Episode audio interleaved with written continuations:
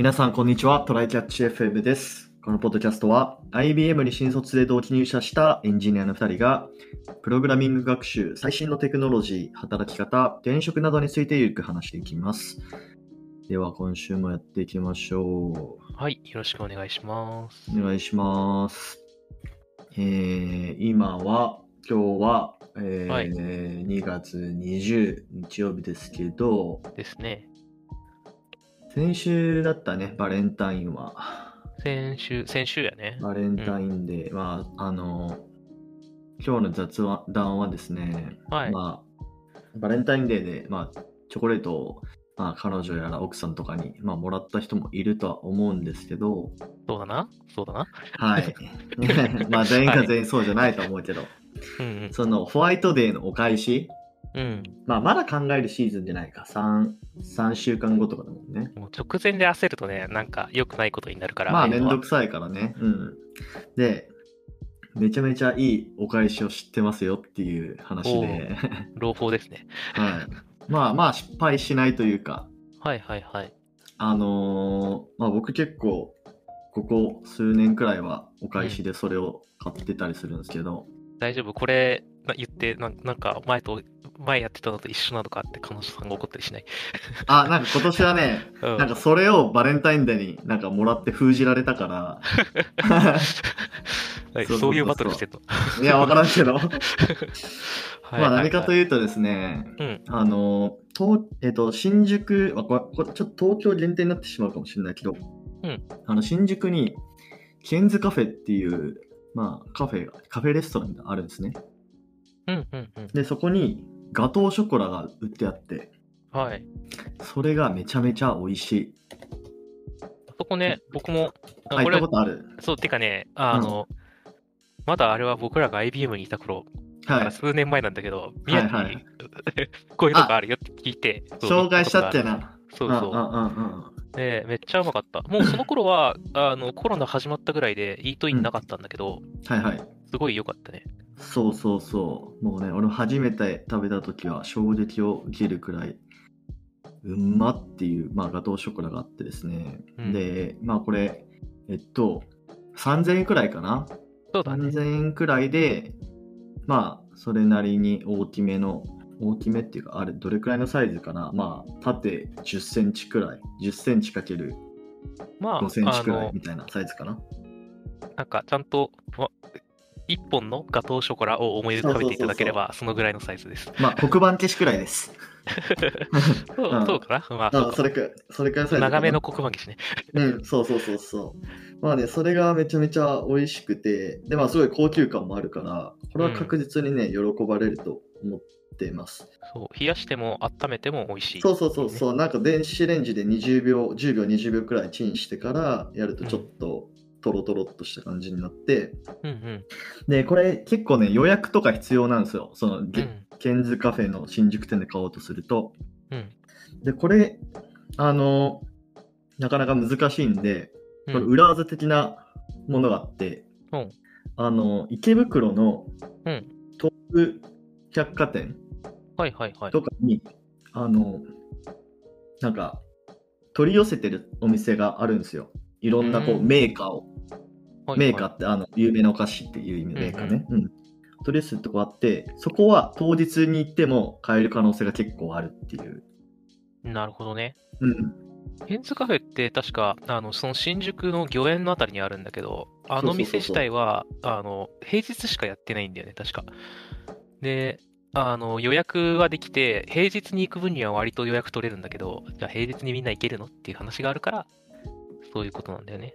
そうそうそうそう。うんまあ、なので、ちょっと予約とか難しいとか忘れちゃったっていう方は、まあ、池袋とか行ってもらって、したらギリ入手できる可能性がまだあるんで、まあ、まあ、そのバレンタイン、ホワイトデー関わらず一回食べてみてもいい、食べる価値のあるガトーショコラなんで、うん。うん。ぜひ、あの、検討してみてくださいっていうそう感じ。ですね。あ、おまけ情報としてね、はい確か、その御苑のところは、さっき言った通り平日だけなんだけど、あの、清澄白河店はですね、土日も空いてるんですよ。そうなんだ。あのし視点がありまして。なので、東側の人は清澄白河店で、西側にもね、自由が丘店があるらしくて、そこは土日空いてるかはちょっと調べていただきたいんだけど、あの、なるほどね視点によってね、空いてる日、あの、曜日が違ったりするから、ちょっと諦めずに予約早めにできる方は、そっちに行って、行った方が買いやすいかもね。って感じはありますよ。はい。じゃあ、本題の方行きましょう。はい。えー今日の本題は、えーちょっと副業の話で、うんまあ、僕、去年末くらいから、うんまあ、ちゃんとした副業をちょっとやり始めてて、はい。まあ、本当立ち上げ機とスタートアップで、まあ、開発をしてたんですよ。で、まあ、それ2月末で契約終了で、まあ、あともう少しで終わるんだけど、まあ、ほぼ大体終わってるんだけど、うんうん。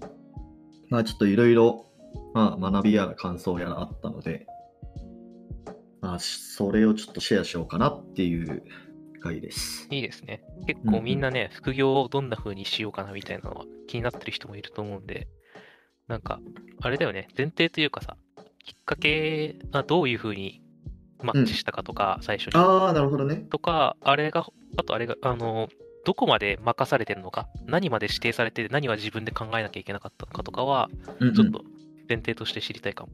なるほど。えーっと、まあマッチの部分、その始まり、きっかけの部分で言うと、うん。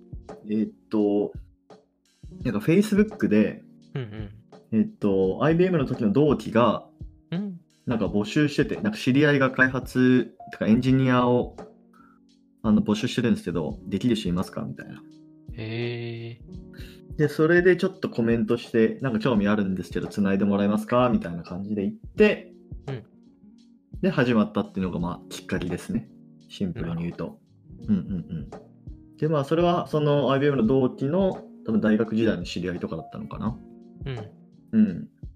で、まあ、まだ全然最初のプロダクトもローンチしてないような、超 early スタートアップみたいな感じで。うん。まあ、そこのフロントエンド周り、まあ、Vue.js とか TypeScript とか HTML、CSS みたいなのをやるみたいな感じでしたね。はい。うん。で、えーっと、契約大きく2つに分かれてて、うん1つは、まあ、フロントエンドもなんか前任の人がいて、うんうん。その人からあの受け取って途中までのやつを、うん。で、ローンチまでこりつけるっていうのが、まあ、最初の契約で。で、まあ、その後、まあ、いろいろバグ修正とかメンテとかする、2月末までやるっていうのが、まあ、第2契約みたいな。じゃあ、ある程度、ひな形というか、フレームワークとか、うん、あの方向性は決まってて、そうそうそうそで、その上でこういう機能を作りたいから、あの、うんうんその前提でこれを作ってねっていうようなう。そうだね。感じなのね。でも結構うん、前任の人とかも、うん。なんか、まあ、いわゆる駆け出しエンジニアみたいな人で、うんうん。結構ヤバめなところはたくさんあったかな。そこね、あの、前任のレベルって言うとちょっと上からみたいな言い方になっちゃうけど、前任の人のスキルセットとかにすごくよるよね。めちゃめちゃ優秀な人がやってたりするとさ、なんかもう、あと、いろいろ考えられてるから、この形で、このフレームワークで作るだけになるけど、うん。なんか、そういう、まだ一つのフレームワークしか知らなくて、それで選定しましたみたいな人とかだと、割とそうだ。ね。うんうんうんなんか自分、こっちで考えてあげないと、こういう、こういうことが発生しますけど、どうしますとかっていうのを言ってあげないといけない可能性が出てくるうん。うんうん、っていううんのがね、あるよね。で、まあ結構、なんだろうな。えっと、まあここのスタイルを微調整してくださいみたいな感じで渡されたページとかもあるんだけど、うん。なんかいざ Git プルして中身見てみると、CSS ほぼ書いてないみたいな、HTML だけみたいなページが送られてきて、いやーこれ微調整ってレベルじゃねえぞと思って。まあでも、そうね。それでまあスタイル書いたりだとか、まああと、ちょっとなかなか辛かったのは、うん。なんか API との疎通みたいなところも、まあスコープだったんだけど、うん。そこの API がなんか、納期ギリギリまで結構変わったというか。コミットがどんどん入っていって、うん。で、リクエストの方とかも変わっていって。そこが辛かったね。そうね。それ、毎回なんか、テストなりなんなりをしないといけなくなるし、そうそうそう影響範囲見なきゃだし、みたいなね。なんか動いたと思ってデプロイしたら、なんか後から API の,、ですあのリクエストの型変わって動かなくなってたりして、これは結構辛いなと思ったから、まあだから、まあ、今回一つ、まあ、ま学びというか次からの副業はちょっとこういうのがいいかなと思ったのは、うんうん。まあ、ある程度こう自分だけのなんかなんだろうな頑張りで完遂できるっていうのは なんかその方がやりやすいかなと思った個人的には。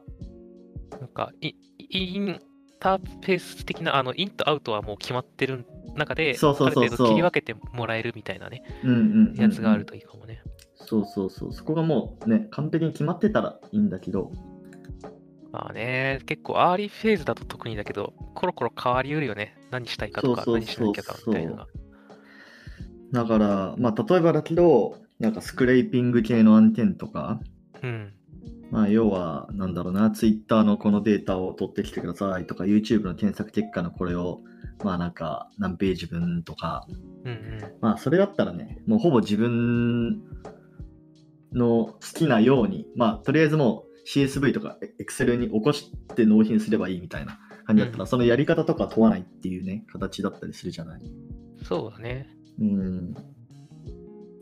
まあなんかその方がやりやすい気がしたなそうだな。そういうんだと、まあ、分析のひなが、あの、最初の叩きのめためのデータ取ってきたいみたいなところか、あの、まあ、ちょっと簡単なウェブページまで用意してあげるとかで、までやるんだったら、なんかこの、なんだろうな、個人のインフルエンサーとかがさ、エゴさしやすいようにとかで、もしかしたら需要があるかもね、そういうのね。うーん、そうだね。まあ、だから、あの、割と僕らみたいに SIR チックなところうんから来た人、まあ、特に僕もちょっとだし、宮地は特にあのその中ではあの、なんだろうな、自分で考えてというかさ、こんな風にすべきだと思っていろいろ考えてやってたけど、なんか、ある程度決まったことを決まった通りにやるのが得意な人が割と SIR には多いと思ってて、確かに。だからそういう人がやるんだったら、もうちょっとその、お客さん先に常駐してるところのううなんか、が人がいるような、えっ、と、フリーランスが受けるような副業の方がいいかもなっていうのがあって、で、なんかもっといろいろ自分で考えて、いろいろやってみたいっていう人は、今宮地がやってるみたいな、ちょっと early めなところのスタートとかだと、なんか、逆に向こうの人もあんま分かってなかったりするし、いやー、まさにそのパターンだと思う。うんそう自分でいろいろ決めれそうだよねっていうのはある。大変そうだけど。まあそうね。なんか個人的にはそういう自分で考えてやる系は、まあ本業でなんか十分かなっていう気はしてて、確かにね。うん、副業までなんかいろいろ考えることが多かったら、ちょっとタフだなっていうイメージを持っちゃうのよね。そうだね。なんか本業でやってるからこれぐらい簡単だよっていうぐらいのものか、もうそうそうそうそう。そもそも決まってて、なんかパズル的に作れば OK みたいな、うんうんうんちょっと息抜きにできるようなやつが嬉しいよね。そうね。まあ副業、まあこれあの人それぞれだと思うけど、うんまあ個人的なやっぱりその副業の目的は、まあお金を稼ぐこと なのね。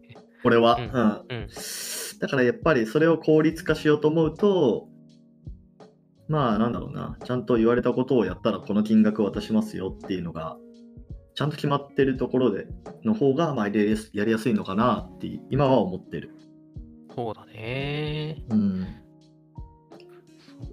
そういう単純作業じゃないけど、ある程度、そういうのって減ってきてはいる、はいるから、難しくはあるけど、でも、うんなんかね、宮地とかは結構、フロントエンドができるっていう前提のもとだと、宮地からしたら割と作ればいいだけじゃんっていうものでも、人からしたら難しいとかがあったりするんで、そういう。ギャップみたいなところで攻めると、自分としては楽なんだけど、価値が出せるみたいな、そういうのを狙いたいよね。まあ確かに、あの、本当にこの画面を作ってください。HTML、CSS でっていうだけなら、本当簡単だと思う。うん。うん、だだそこになんかこう、API の疎通とかってなると、やっぱりね、ちょっとその先がちゃんとなんかしてるのかみたいな、うん。インターフェースちゃんとしてるのかっていうところも確認しないと、なかなか後で辛いことになるなっていうのは今回の学びですね。ねうん。やっぱね、なんかデータが来ると意味が発生して、それがコロコロ変わんないのかとか、これは塗るの場合何を意味するのかとか、なんかね、そういうのがいろいろとあって、そっち側がちゃんとししてくれないと、画面側を引っ張られちゃうとかはあるわけだし、そうなんですよ、ね。難しいよね。うんうん。まあでも一旦2月で区切りがついて、うん。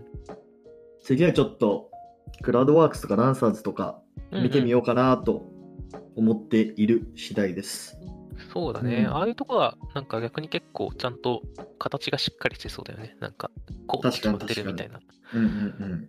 まああのね、前も言ったけど、改良届も出したことだし、ちょっと本格的にね、まあそういうところで実績作りつつ、うん、やってみようかなと思ってます。はい。コスダはまだ考えてないのか、副業は、今のところは。